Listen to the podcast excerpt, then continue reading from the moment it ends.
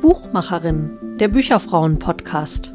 Folge 25 mit Susanne Martin und Anita Chafari zum Welttag des Buches. Ja, guten Tag, mein Name ist Anita Chafari.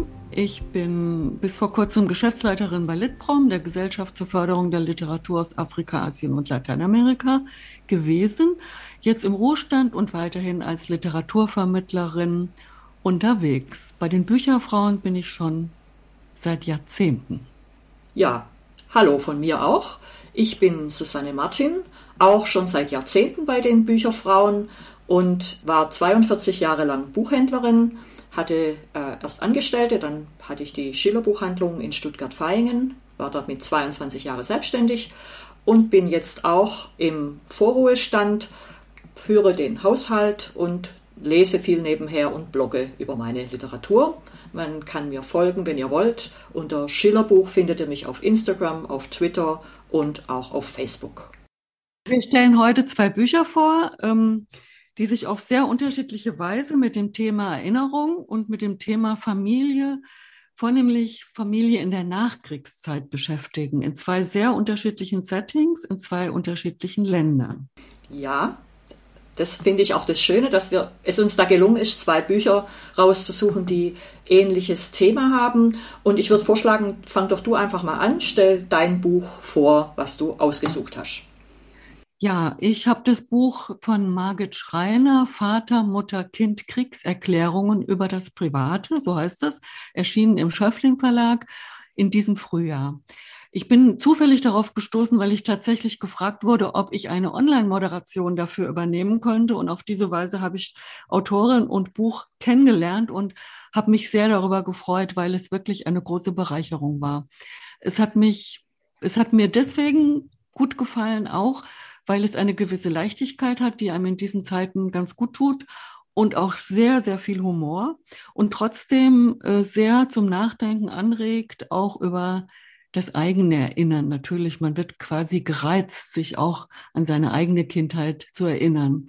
Das, äh, es geht darum, dass eine Frau, die 1953 geboren ist, sich an ihre eigene Kindheit und das tatsächlich auch autobiografisch, auch nicht irgendwie verbrämt, sondern ganz klar autobiografisch, sich an ihr siebtes Lebens, Lebensjahr erinnert und sich gleichzeitig ihr siebtes Lebensjahrzehnt vorgenommen hat und die beiden Phasen des Lebens miteinander verschränkt. Das hat sie selbst gereizt, weil sie sagte, mit sieben beginnt der Ernst des Lebens, da kommt man in der Regel in die Schule und im siebten Lebensjahrzehnt soll man sich wieder vom Ernst des Lebens eigentlich verabschieden.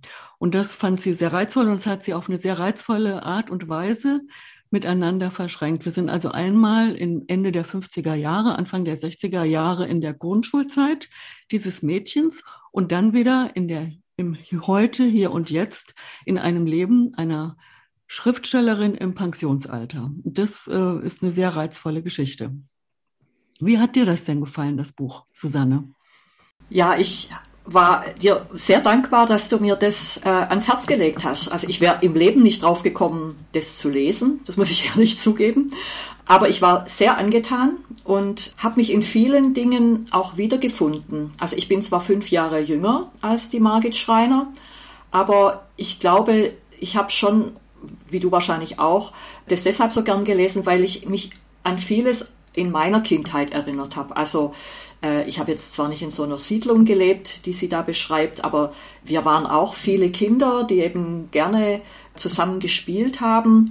Wir haben jetzt vielleicht nicht diese Spiele gespielt, die, die Margit Schreiner mit ihren Freundinnen spielt. Also wir haben keine Pinkelwettbewerbe veranstaltet, aber wir haben eben auch miteinander gesprochen, äh, miteinander äh, uns ausgetauscht und miteinander gespielt und auch eben erlebt, was der Ernst des Lebens mit sich bringt. Und was mir an dem Buch so wahnsinnig gut gefallen hat, war der Humor. Also der Humor, der ja wirklich schräg und schwarz ist, aber unheimlich treffend.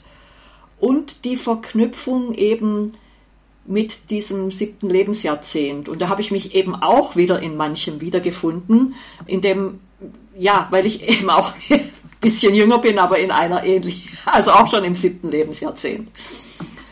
Ja, ich glaube, das ist jetzt für uns beide in unserem Alter. hat es einen bestimmten Reiz, wo man sich natürlich genau an diese Phase, an, also auch in den 60er Jahren, die ja eine besondere Zeit war, erinnert und gleichzeitig klar jetzt mit, sich mit dem Alter in irgendeiner Form auseinandersetzt. Aber sie macht das so schön, zum Teil auch sehr sarkastisch, also gerade was das Älterwerden betrifft. Also da kommen wirklich drastische Äußerungen, wie zum Beispiel, na ja, mit 70 ist eh alles vorbei und da sitzen, da sitzen wir dann alle reihenweise im Zoo und dösen vor uns hin.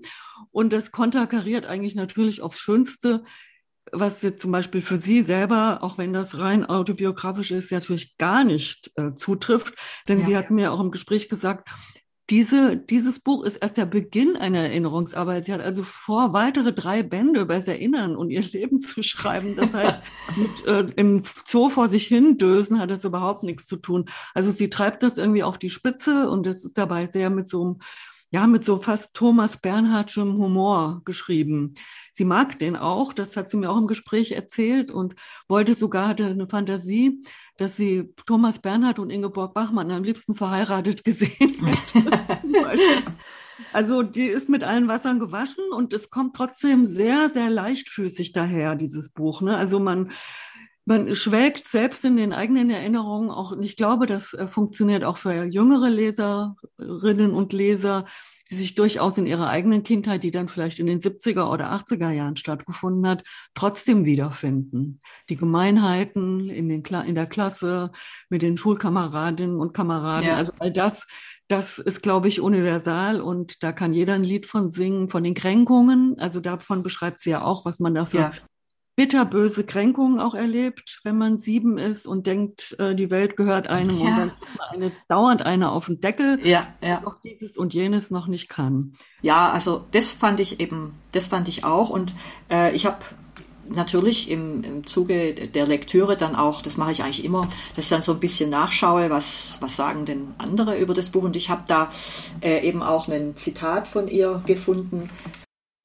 oder eine Stelle im Buch eigentlich dann gefunden, wo sie auch sagt, dass Erinnerungen eben nicht statisch sind, sondern immer auch von dem Punkt aus, an dem man gerade steht, sich zurückerinnert und dann sich auch verändert. Es gibt eine Stelle im Buch, da vergleicht sie die Mutter eines Spielkameraden mit Juliette Greco, die sie natürlich zu dem Zeitpunkt als Kind hatte sie keine Ahnung, wer das ist, konnte sie da noch gar nicht kennen aber als sie sich zurückerinnert, erinnert sie sich an das Aussehen dieser Frau und erinnert sich daran, dass es eben aussehen könnte wie Juliette Gréco, die sie natürlich inzwischen kennt.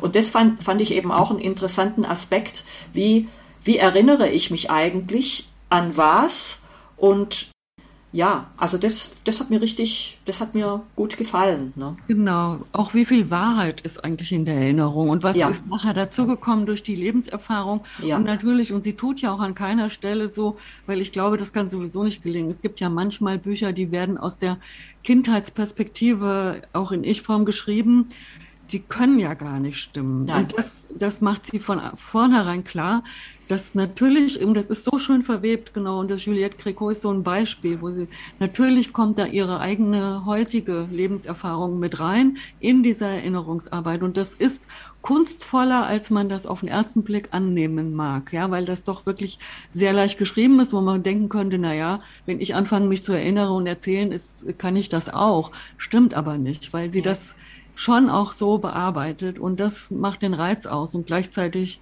ja, genau, ist es einfach gleich auch immer ein Anreiz, sich selber zu erinnern. Und das sagt sie auch, jede Erinnerung braucht Anreize oder einen Reiz, dass man überhaupt drauf kommt. Ja. Ich, ich weiß auch bei mir selber, ähm, ich habe drei Geschwister, die alle ziemlich ähnlich alt sind. Also wir sind nicht weit auseinander. Mhm. Und wenn wir uns erzählen, dann äh, denkst du manchmal, äh, war das die gleiche Familie? ja. ja, ja, genau, genau. auch ein, ein, eine andere Erinnerung tatsächlich hat, glaube ich, und dann auch eine andere Verklärung dieser ja. Zeit hat und ja. äh, sich auch was zurecht macht. Ja, das ja. weiß man ja schon, wenn man jetzt, also was auch einem richtig gut in den Kram passt, vielleicht, was man das gerne erzählt und gerne so ein bisschen aufbereitet, weil das gut klingt und so weiter. Und damit spielt sie ganz wunderbar. Das finde ich ja. auch. Ja. Es gibt aber auch doch noch so eine andere Dimension, finde ich schon, das Frauenbild da hat man auch das Gefühl, dass sie da auch so schon eine kleine Abrechnung macht. So nicht ganz böse, aber dass diese 60er Jahre Frau, Hausfrauen, sage ich jetzt mal, die ja in diese Rolle gedrängt wurden, ne? die waren schon zu Hause und dann hat sie so wunderschöne Episoden drin, wenn ihre Mutter unter der Trockenhaube sitzt, die vorher ja. Nicht mal einen Stecker in die Steckdose sind, ja. weil sie sagt, dann elektrifiziere ich mich womöglich ja. auch noch, aber mit Wonne ihre Trockenhaube da installiert und sich da drunter setzt und das auf einmal kann, ja, mit dem Steck, mit der Steckdose. Ja und dann so ihre kleinen Auszeiten da hat und so weiter und dann aber ihr viel zu viel auch auf die Pelle rückt, ja, weil sie ja sonst auch nicht so viel zu tun, zu tun hat. Genau, und all, alle diese Sachen, und da steckt schon auch eine kleine Bösartigkeit dahinter, finde ich, also so ein Frauenbild, was man heute auch wirklich nicht mehr haben will und woraus man sich ja Gott sei Dank, das merkt man natürlich auch bei der Lektüre, befreit hat. Ja, ja, das, es ist so, ja. Und vielleicht, was man auch noch sagen muss, es gibt ja noch einen Untertitel von dem Buch. Das heißt über das Private. Und ich denke, also das hat sie auch in einem Gespräch gesagt, das Private war in der Zeit wirklich privat. Also man hat über, darüber spricht man nicht. Das ist so ein Spruch, den meine Mutter immer zitiert hat, der auch in ihrer Kindheit war. Und der, wenn, das haben wir dann auch immer so ironisch gesagt, darüber spricht man nicht. Und ich glaube, das war noch ein ganz stark geprägt oder davon ist ihre Kindheit geprägt. Und das hat sie eben auch gesagt, wie sich dann das verkehrt hat in den 68er Jahren, äh, wo dann das Private plötzlich politisch wurde und wie sich das eben auch jetzt in, den, in, der, in der Jetztzeit durch die Social Media nochmal verändert hat, wo das Private eigentlich öffentlich geworden ist. Und das finde ich auch noch ein, einen interessanten Aspekt, den, wo ich gespannt bin, wenn nächste Bände kommen, inwieweit sich da über das Private dann möglicherweise auch ändern wird. Ne? Ja, genau. Es gibt aber ähm, genau das Private. Äh, man sprach nicht darüber. Also das ist ein anderer Aspekt, finde ich auch, der ja. ganz prägend ist in dieser Zeit, die Sprachlosigkeit. Da kommen ja. wir dann auch in dem anderen Roman, ja. Mhm. ist auch noch dazu. Das war auch Programm. Und das hängt natürlich mit der Nachkriegszeit zusammen, ja. dass man nach vorne gucken wollte und nicht so viel reden, nicht so viel fragen. Und Kinder sollten schon gar nicht fragen, die sollten den Mund halten am besten. Und die haben sich halt natürlich auch sie als freches Kind hat sich andauernd gewundert, warum sie dies und jenes nicht erzählen soll. Auch Banalitäten, scheinbare wenn der äh, Dampfkochtopf explodiert ist in der Küche und ja. die dann neu renovieren musste, dann hieß es, psch, psch, also nichts sagen. Ja, also das hat nicht stattgefunden. Schon diese Kleinigkeiten, aber es überhaupt und keine Schulden machen oder man munkelt es so, aber man hat nichts also richtig offen ausgesprochen und schon gar nichts preisgegeben. Und auch dieses, äh, auch die Männer, die wahrscheinlich noch viel schweigsamer waren, die dann nach vorne gehen mussten und jetzt zeigen, dass sie der Herr im Haus sind. Und da hatte sie auch, hat sie auch so eine schöne Episode drin, wo sie wandern gehen, immer zu dritt. Und der Vater immer vorne weg und keine Ahnung, wo es lang geht, aber kein Wort wird gesprochen, sondern man sagt Bescheid und die Mütter auf der anderen Seite, ach, so ängstlich und am besten machen wir gar nichts, so können wir auch nichts falsch machen und da passiert auch nichts. Also das, diese zwei Gegensätze, wo dieses Kind sich natürlich dann irgendwo auch versucht zu verorten und sagt, also, hm, weiß auch nicht, mit dem Vater, da verläuft man sich und mit der Mutter passiert gar nichts. Ja, genau. ja, ja, ja, ja. Ja, und ich meine, dieses darüber spricht man nicht, war sicherlich auch eine Erfahrung aus der Diktatur, ne? denn da durfte ja je nach Familiensituation auch nichts nach außen dringen, weil es gefährlich werden konnte. Und ich denke, das ist schon sehr prägend, auch für eine Generation, wenn sie unter solchen Umständen aufwächst. Und da muss man sich nicht wundern, wenn das dann auch solche Folgen hat. Ne? Ja, das auch. Und dann kam natürlich, da war dann die Phase der Aufarbeitung vielleicht schon so ein bisschen und man wollte auch an nichts rühren. Wie ja. hat man sich vielleicht selbst verhalten, etc. Genau. Mhm. Also am mhm. besten schwieg man und ja. guckte halt nach vorne und hat sich gefreut an den Errungenschaften der Technik. Das ist auch noch so ein kleiner Exkurs, der da immer ja. wieder drin ist, mhm. ja, dass, mhm. dass dies und jenes jetzt auf einmal ging und man hat sich das angeschafft und hat sich einfach darüber gefreut, Waschmaschinen und solche Sachen. Und ja. ähm, das hat schon diese Zeit äh, sehr geprägt, aber eben auch die Sprachlosigkeit und eben diese Rollenverteilung, wo sie auch an einer Stelle mal sagt, also wir mussten Nesthäkchen und sowas lesen und Trotzkopf, ja, wo es um Verlobung und sowas ging und die Jungs, die durften Karl May lesen und auf Abenteuerreise gehen. Ja, ja. ja. Man wurde irgendwie schon auch in solche Rollen reingepresst und hat sich dann auch äh, entsprechend ja ein bisschen gewehrt. Also das kommt bei ihr zumindest so zum Ausdruck. Ja, also, mhm. und man hat sich ja auch gewehrt in, in diesen Rollenspielen, die dann gespielt wurden. Ne? Also wo dann, die, wo, wo ihre Freundin Sonja ja gar nicht so richtig mitmachen wollte und das nicht richtig verstanden hat. Diese Fantasiespiele, wo man dann, wo sie auch eine Rolle übernommen hat. Äh, und ich erinnere mich, das war was, was wir, was ich mit meinen Geschwistern und Freundin auch ganz viel gespielt habe. Ne? Das fing an bei Vater, Mutter, Kind und mein Bruder liebte zum Beispiel das Spiel, der Bestimmer der Welt zu sein. Ne? Und, und so daran hat mich das auch, also das Suchen nach Identität in Rollenspielen, das war damals, und das ist ja heute überhaupt, glaube ich, nicht mehr unbedingt. Heute geht man dann in eine Theater AG oder so. Ne? Ja, also Vater, Mutter, Kind haben wir auch andauernd gespielt, ne? also und Sandkuchen gebacken und so ja, weiter. Ja. Aber ich kann mich erinnern, wir haben, ich habe mit meinen drei Geschwistern und einer davon ist ein Junge, wir anderen drei Mädchen. Äh, ich habe mich jetzt mit Wonne erinnert, dass wir jeden Sonntag auch Vater, Mutter, Kind, also ja. wir haben gleiche mhm. Familie gespielt und wir haben unseren Bruder immer zum Chauffeur degradiert. da muss ich heute im Nachhinein erst recht drüber lachen, ja, weil der durfte nicht etwa der Herr des Hauses sein. Der musste, der durfte uns nur abholen. Ja, ja. genau. Also ich denke, das, das ist was, äh, und sie sagt es ja an einer Stelle auch, was wäre nur gewesen, wenn wir Barbie-Puppen gehabt hätten? Was wäre dann aus uns geworden? Ne? Also, äh, also das so reflektiert sie da. Also finde ich, also ich bin dir sehr dankbar, dass du mir dieses Buch ans Herz gelegt hast. Ja, das, das freut mich sehr. Dann kommen wir vielleicht jetzt mal doch zu einem äh, nicht ganz so ähm, vergnüglichen Setting, was, äh, was du mit deinem Buch äh, da vorgestellt hast. Und ich muss sagen, ähm, ja, vielleicht willst du erst mal sagen, um was es geht und dann. Ja. Ja, also ich hatte ausgesucht von Susan Hill, äh, Stummes Echo. Das ist erschienen im Kampa Verlag. Das ist ein kleinerer, unabhängiger Verlag, den es noch gar nicht so lange gibt. Und es ist übersetzt worden von Andrea Stumpf aus dem Englischen. Ich würde auch ganz, also im Original auf Englisch ist es übrigens schon äh, 2008 erschienen. Also es ist jetzt kein ganz neues Buch, aber ich finde es auch immer ganz spannend, Titel zu lesen, die jetzt nicht ganz vorne dran sind. Es kommt noch dazu, dass es auch ein ganz schönes, gestaltetes Buch ist, in Leinen gebunden. Also richtig hübsches Buch mit Lesebändchen, also ein richtiges bibliophiles Vergnügen, das in der Hand zu haben. Aber jetzt vielleicht kurz, worum es geht. Äh, Im Mittelpunkt stehen vier Menschen.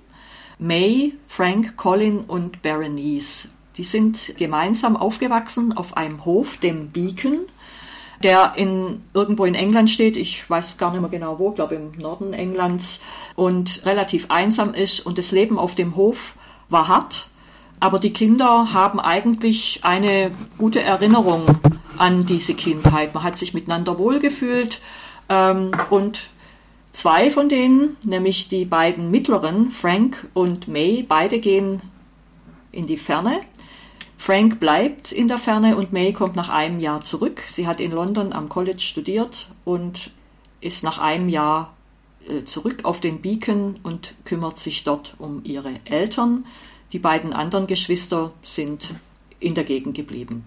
Und dann passiert das, was eigentlich jetzt die, äh, wieder zum Thema Erinnerung führt. Es erscheint ein Buch, das Frank geschrieben hat, in dem er über eine Kindheit voller Gewalt und Leid berichtet indem er erzählt, wie er verprügelt worden ist, wie ihn die ältere Schwester mit Schauergeschichten in den Schrank gesperrt hat und so weiter. Und die anderen drei sind fassungslos, weil sie fragen sich, so wie du es vorher auch gesagt hast, haben wir eigentlich dasselbe Kindheit miteinander verbracht? Und darum dreht sich das Buch. Es schwankt immer zwischen oder wechselt zwischen Gegenwart. May hat die Mutter betreut bis zu ihrem Tod. Das Buch setzt ein mit dem Tod der Mutter und die Geschwister müssen jetzt verständigt werden. Die Beerdigung muss organisiert werden und die Frage steht im Raum, wird er kommen? Wird Frank kommen? Ja, also soweit ja, und das, also das ist schon auch eine bisschen eine tragische Geschichte. Ja. Denn dieser Frank, der ist weggegangen und er hat eigentlich eine tolle Karriere gemacht. Ja, der ist, hat sich zum Redakteur einer Tageszeitung hochgearbeitet und dann eben auf einmal äh, das Buch geschrieben und auch veröffentlicht und hat auch viel Aufmerksamkeit dafür bekommen, ja. für diese mhm. Geschichte einer sehr, sehr harten und schweren Kindheit. Ja. Mhm. Und vorher wird der eigentlich eingeführt, als die äh, von, ihrem, von ihrer Kindheit da die Rede ist dass der einfach nur ein Außenseiter war. Der war komisch. Der war, der hat nicht so richtig dazugehört. Der hat immer nur zugeschaut. Der hat mhm. sich nicht involviert. Das ist so die eine, der eine Strang, ne? Ja, genau. Mhm. Und der andere Strang ist eben diese May, die auch weggegangen ist aus dieser, das ist, war wirklich auch eine harte Kindheit mit viel ja, Arbeit auf ja. dem Land etc. Mhm.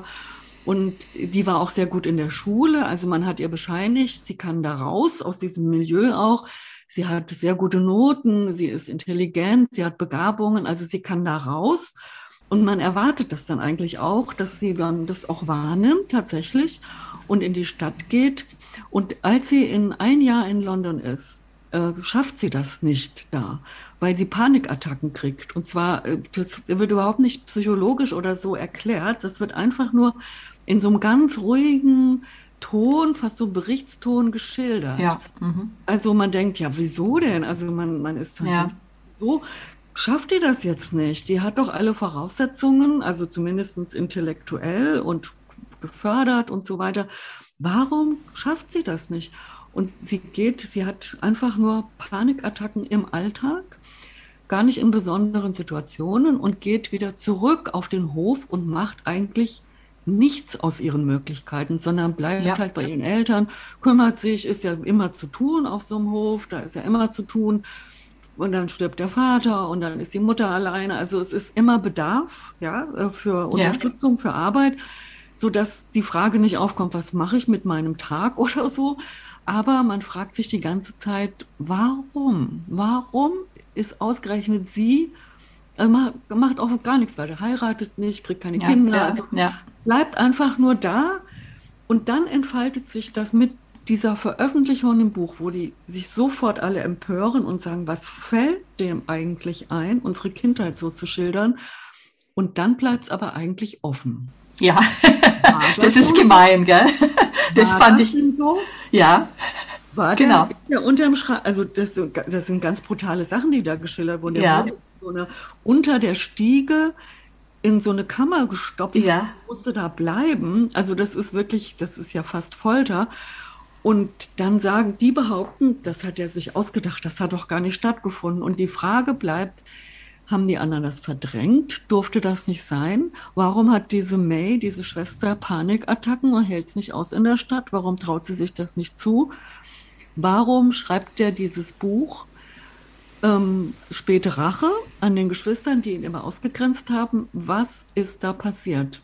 Ja, ja. Es ist jetzt natürlich schwierig. Man will ja nicht zu viel verraten. Aber ich habe das Buch ja jetzt insgesamt dreimal gelesen, weil beim beim ersten Mal habe ich so richtig, bin ich durchgejagt. War, ich fand es unheimlich spannend. Das hat auf mich einen richtigen Sog äh, ausgewirkt. Und dann kommt dieser letzte Abschnitt in dem Buch, wo ich gedacht habe, huch, was ist das denn jetzt? Ne? Der letzte Satz oder die letzten zwei oder drei Sätze denke ich, meine Güte, was, was, was hat das jetzt zu sagen? Und diese Panikattacken, die nennt ja die May immer das Grauen. Und ich, dieses Grauen wird eigentlich nicht wirklich beschrieben. Was ist dieses Grauen, was sie hat? Ne? Man kann sagen, das sind Panikattacken. Aber kann das nicht auch was ganz anderes sein? Und kann die Geschichte nicht vielleicht auch ganz anders sein? also ich habe, jetzt weiß ich nicht, inwieweit wir das jetzt vertiefen wollen, um, um jetzt auch nicht zu viel verraten, aber ich habe mir daraufhin auch jetzt nochmal das Buch durchgelesen und für mich gab es da eigentlich zwei oder drei ganz kleine Szenen, wo ich gedacht habe, was hat die, was tauchen, dieses Grauen taucht ja dann auch nach dem Tod der Mutter wieder kurz auf und sie erinnert sich ja dann plötzlich wieder an diese Gra Zeiten des Grauens. Und zwar in, immer im Zusammenhang mit ihrem Bruder. Frank, der ja zwei Jahre älter ist. Und das Raffinierte ist ja auch, beide gehen ja nach London, aber es wird eigentlich nicht ganz klar, geht er zuerst oder geht sie zuerst. Also ich habe mir, da gibt's eine Szene, in der sie eben auch in einer Druckerei, Fleet-Druckerei ist, wo sie plötzlich auch so eine Panikattacke hat. Und der Frank war ja auch in dieser Druckerei, war bei einer Zeitung in der Fleet Street. Also ich habe so ein bisschen das Gefühl, also meine Interpretation ist, es ist eine Beziehung zwischen Frank und May, die nichts Gutes hat und worauf, worauf dieses Grauen eventuell auch zurückzuführen sein könnte und dass es vielleicht ganz anders gewesen ist, als Frank in seinem Buch schreibt. Genau. Und das bleibt aber absolut offen. Das- und das sieht ja auch durch, das ist ein schmales Buch. Das Ja. sieht, es wird nichts auserklärt bei Mhm. keiner einzigen Figur. Also, dass da etwas entwickelt wird oder so, dass man so, Ja. es ist ein ganz gleichmäßiger Ton, der eigentlich nur so beschreibt, scheint, Ja. schreibt. Ja. Und darunter liegt immer irgendwas, Mhm. ja, was nicht so ganz in Ordnung ist, ja. Ja, ja. Sonst Mhm. könnte man ja sagen, na gut, das ist halt eine schwere, ja, also auf dem Land weiß man, so eine Landwirtschaft äh, mit den Entwicklungen und so, das ist nicht einfach, äh, dazu aufeinander zu hocken, vielleicht auch ein bisschen isoliert zu sein und dann immer, eigentlich gibt's nur Arbeit und da kommen auch so Sätze immer von bei May, ja, es hat sich so ergeben, es Ja. war halt so, Mhm. es hat Ja. sich so ergeben. Ja. Nichts wird erklärt, warum hat sich's ergeben, was hat sich Ja. nicht ergeben. Nee, es wird einfach so, es plätschert so dahin. Und das kann natürlich gar nicht sein, dass es einfach nur so dahin Nee. plätschert, Nee. sondern dann kommt ja das Drama in, also spätestens bei dem Punkt, als, als Frank dieses Buch veröffentlicht, ja. Ja, genau. Auch wird nicht erklärt, wieso schafft er das, wieso schafft er das jetzt. Mhm, Ja, mhm, er, mhm. er kriegt eine Karriere hin in London, Mhm, ja. sie nicht, ja. Mhm. Warum eigentlich? Und er arbeitet sich ja so richtig hoch, so ganz so sukzessive, peu à peu. Ja, ja. Vorher ist er aber wie so ein, nicht gerade Versager, und ich, das kenne ich auch. Ich bin auch selbst in so einem ländlichen Milieu aufgewachsen, Mhm. Mhm. dass man, wenn man nicht zupackt oder nicht die Rolle erfüllt, die, die einem da zugewiesen wird, dann ist man ein Außenseiter. Ganz klar. Mhm. Also Mhm. das äh, ist schon mal schlecht. Da kannst du machen, was du willst. Ja, ja. Das ist schlecht. Ich kenne auch so, so Geschichten von ähm, so Frauen, die jetzt eingeheiratet haben und aus einem ganz anderen Milieu kamen und plötzlich sich so Bauernhof wiedergefunden haben, dass man da schon bestimmte Rollenerwartungen hat, die ziemlich fest sind. Und wenn dieser Frank da immer sonderbar war oder anders, das wurde einfach nicht akzeptiert. Und dieses Buch ist auch wie so ein, wie so ein Rache, wie eine Rache. Und ob das jetzt so schlimm war, das, das wissen wir halt nicht. Das löst sich auch bis zum Schluss nicht auf. Mhm. Ob das wirklich so schlimm war, dass er so weggesperrt wurde. Wenn nicht, kann man es ja auch metaphorisch sehen und sagen, der ist so in die Enge getrieben worden und so ausgeschlossen worden, dass ihm nichts anderes übrig blieb, obwohl er eine Karriere gemacht hat und könnte ja eigentlich sagen, naja, gut, bin halt da rausgekommen aus dem Milieu, ich habe mich da weiterentwickelt und die nicht. Also dieser Rachefeldzug, der musste wohl noch sein. Ja, ja, also so kann man das sehen, das würde ich auch sehen. Also mich hat eben beschäftigt, also mich immer mehr dieses Grauen, was hat es damit auf sich und ist es, was die May macht, nicht auch eine einzige riesige Verdrängung von irgendetwas, was dieses Grauen hervorruft? Und darauf deutet für mich eben der letzte Satz im Buch hin. Und ich verrate jetzt nicht, was meine Theorie ist, aber das können wir ja dann irgendwann mal noch besprechen. Also was mich, was, was ich aber denke, was an dem Buch, was du so schön beschrieben hast, also dieses, dieses, was immer drunter lauert, macht es sehr spannend. Aber eben auch das darüber nachzudenken, so wie du es vorher auch gesagt hast, wenn du dich mit deinen Geschwistern unterhältst, sind wir eigentlich in derselben Familie groß geworden. Das geht mir auch manchmal so, wenn ich mich mit meinen Geschwistern unterhalte. Woran erinnern die sich? Und ich habe und ich weiß nicht, ob das jetzt auch ein Phänomen des Älterwerdens ist, aber ich habe jetzt gerade auch mit meiner Schwester äh, immer wieder mal Gespräche gehabt, wo ich gedacht habe, meine Güte, was die alles erlebt hat. Wo war ich da? Was habe ich da gemacht? Warum habe ich davon überhaupt nichts mitgekriegt? Aber umgekehrt bei ihr auch. Also sie sagt dann, ach so, das weiß ich nicht mehr, dass das bei dir so und so war. Da spielen natürlich die Altersunterschiede dann sicher auch eine Rolle, aber also das, das fand ich eben an diesem Buch auch das hat mir so gut gefallen, diese Erinnerung. Was ist es eigentlich? Ne? Wer erinnert sich an was und was machen wir in unseren Köpfen aus dem, was uns in unserer Kindheit und Jugend oder in unserem Leben überhaupt passiert ist? Wie, das ist ja eigentlich letztlich immer eine Interpretation, die wir da erzählen. Ne? Genau, und es ist offenbar auch ein Bedürfnis, sich zu erinnern. Ja. Also sonst gäbe es nicht diese viele Erinnerungsarbeit. Ja. Und was natürlich dann auch noch dazu kommt, der Auslöser war ja das ja der erste, erste Abschnitt, dass die Mutter stirbt. Die Mutter, Ja. um die sich diese May äh, so gekümmert hat, Ja. die stirbt. Und das ist ja auch sowas, wenn die Eltern oder ein Elternteil stirbt, Mhm. geht ja auch noch mal eine, eine Maschinerie los an Erinnerungen, an, an Schmerzen, an, an Vergangenes, was, was man gar nicht vielleicht wusste, was, an, was noch in einem drin schlummert. Das wird dann zum Teil ausgelöst. Und in dem Fall ist es ganz klar, dass äh, da wird auch gesagt, kommt er denn? Also die Beerdigung mhm, steht an, mhm, mhm. kommt er? Er, mhm. der Bösewicht, der Ausgestoßene, der sich da irgendwie absentiert hat und was angerichtet hat. Das wird schon angedeutet. Mhm. Und das wird ja auch dann ausgelöst. Und er kommt tatsächlich. Und damit wäre er jetzt weggeblieben, würde wahrscheinlich Ähnliches losgehen. Aber ja. er kommt und konfrontiert seine Geschwister und sich selbst natürlich auch damit, ja. mit dem Tod. Also ich denke, wenn man, wenn die Eltern sterben, da geht da auch noch mal was los. Und das ist alles auf sehr knappem Raum. Das Buch ist ja gar nicht dick. Das ist ja. da sehr viel drin. Ja. ja. wo man dann auch vielleicht, also es ist keine Story, die einem vom Anfang bis Ende alles erklärt und dann auflöst nee. und man atmet auf und denkt, aha, ja, so genau. ist das jetzt und wunderbar ist alles auf, sondern im Gegenteil, man wird ganz schön alleingelassen damit. Ja, genau, das stimmt. Das, äh, man wird alleingelassen und das nagt irgendwie dann auch an einem. Ne? Also man wird es halt schon gern wissen. Gell? ja, einerseits und andererseits äh, ist es ein Indiz dafür, ich glaube auch, was es in Familien viel gibt. Ja. Also so berühmte Leichen im Keller, dass ja. da einfach Dinge, die nicht angesprochen werden ja. dürfen, sich trotzdem irgendwie bahnbrechen auf die ja komischste Art und Weise. In dem Fall ist es halt sehr, sehr massiv mit so einem Erinnerungsbuch. Da musste ich auch an die Karikatur denken, die manchmal auf Facebook so zirkuliert. Da liest eine Frau aus ihrem Buch auf einer Lesung und dann steht eine ältere Dame vor ihr und sagt, wenn wir gewusst hätten, dass du äh, Schriftstellerin bist, dann hätten wir dir natürlich eine andere Kindheit beschert.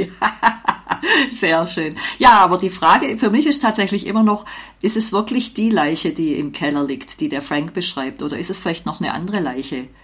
Die gar nicht. Willst du es ähm, aussprechen? Nein, ich spreche es nicht aus, aber ich würde mal die Theorie in den Raum stellen, es könnte auch eine andere Leiche sein, die im Keller liegt und äh, die eben uns nicht präsentiert wird, über die wir, die wir aber vielleicht auch nachdenken können. das führt vielleicht dazu, dass die eine oder andere, die uns hier zuhört, das Buch doch zur Hand nimmt und sich ihren eigenen Eindruck verschafft. Ja, das, also mich würde das freuen. Ich, das ist ein Buch, das habe ich auch komplett übersehen. Äh, und ich denke, der Kamper Verlag, der hat da einiges, ja. der birgt mhm. einiges an Schätzen. Das ist ja, ja ehemalige, ein Verleger von Diogenes, der sich jetzt mit dem Kamper selbstständig gemacht hat und einiges ans Licht holt, vielleicht, ja. mhm. was wir noch nicht kennen. Und das mhm. ist wirklich ganz erfreulich und wie du sagst, schön gestaltet noch dazu. Und ich mag eigentlich gesagt ähm, so konzis geschriebene Sachen. Ja. Also nicht ewig lang ausgemehrt wird oder ausgeführt wird oder auserklärt wird, was da eigentlich passiert, sondern dass da diese Räume gelassen werden, wo man selber nachdenken kann oder ja. sich was zusammenreimen und es muss nicht die Lösung geben. Ja, also, ja. Ja, so wie bei Margit Schreiner, der letzte Satz, den dürfen wir vielleicht wirklich verraten, heißt, ja. es war eine schöne Zeit. Ja. Das mhm. wird das Buch wahrscheinlich nicht sagen. Nein. eine schöne Zeit, sondern es war eine hu schwierige Zeit. Zeit. Ja. Einige der Beteiligten oder vielleicht im Endeffekt dadurch dann auch für die ganze Familie. Ja, genau, genau. Ja, und es kann durchaus sein, dass es auch, also da gewisse Parallelen, dass es mit dieser Nachkriegssituation zu tun hat, wo Sprachlosigkeit, glaube ich, allenthalben in den Familien ja. ein ganz großes Problem war. Ja, ja. Kriegszeit, die, die Kinder sind ja auch äh, alle während des Krieges, kurz vor und während des Krieges zur Welt gekommen und haben also ganz frühkindliche Erlebnisse oder, oder Erfahrungen da dann auch. Ne? Also geprägt von dieser Kriegszeit auch. Ne? Genau. Ja. ja. Dann, hoffen wir, dass wir äh, ein bisschen animieren konnten mit diesen äh, zwei Tipps, die vielleicht genau. ganz im Mainstream äh, überall rauf und runter besprochen werden, sowieso. Und bedanken uns fürs Zuhören. Genau, vielleicht sagen wir gerade noch mal die beiden Titel am Schluss. Das war einmal von Margit Schreiner, Vater, Mutter, Kind, Kriegserklärungen über das Private, erschienen im Schöffling Verlag. Und von Susan Hill, Stummes Echo in Kampa Verlag erschienen. Wir würden uns freuen, wenn wir euch angeregt haben. Ja, vielen Dank, Susanne, und tschüss. Und tschüss, Anita. Wenn ihr uns nach dieser Podcast-Folge schreiben wollt, dann tut dies gerne per E-Mail an podcast.bücherfrauen.de. Ihr erreicht uns aber natürlich auch auf Twitter, at Bücherfrauen mit UE, ebenso auf Facebook. Vielen Dank fürs Zuhören und bis bald zur nächsten Folge Buchmacherinnen, dem Bücherfrauen-Podcast.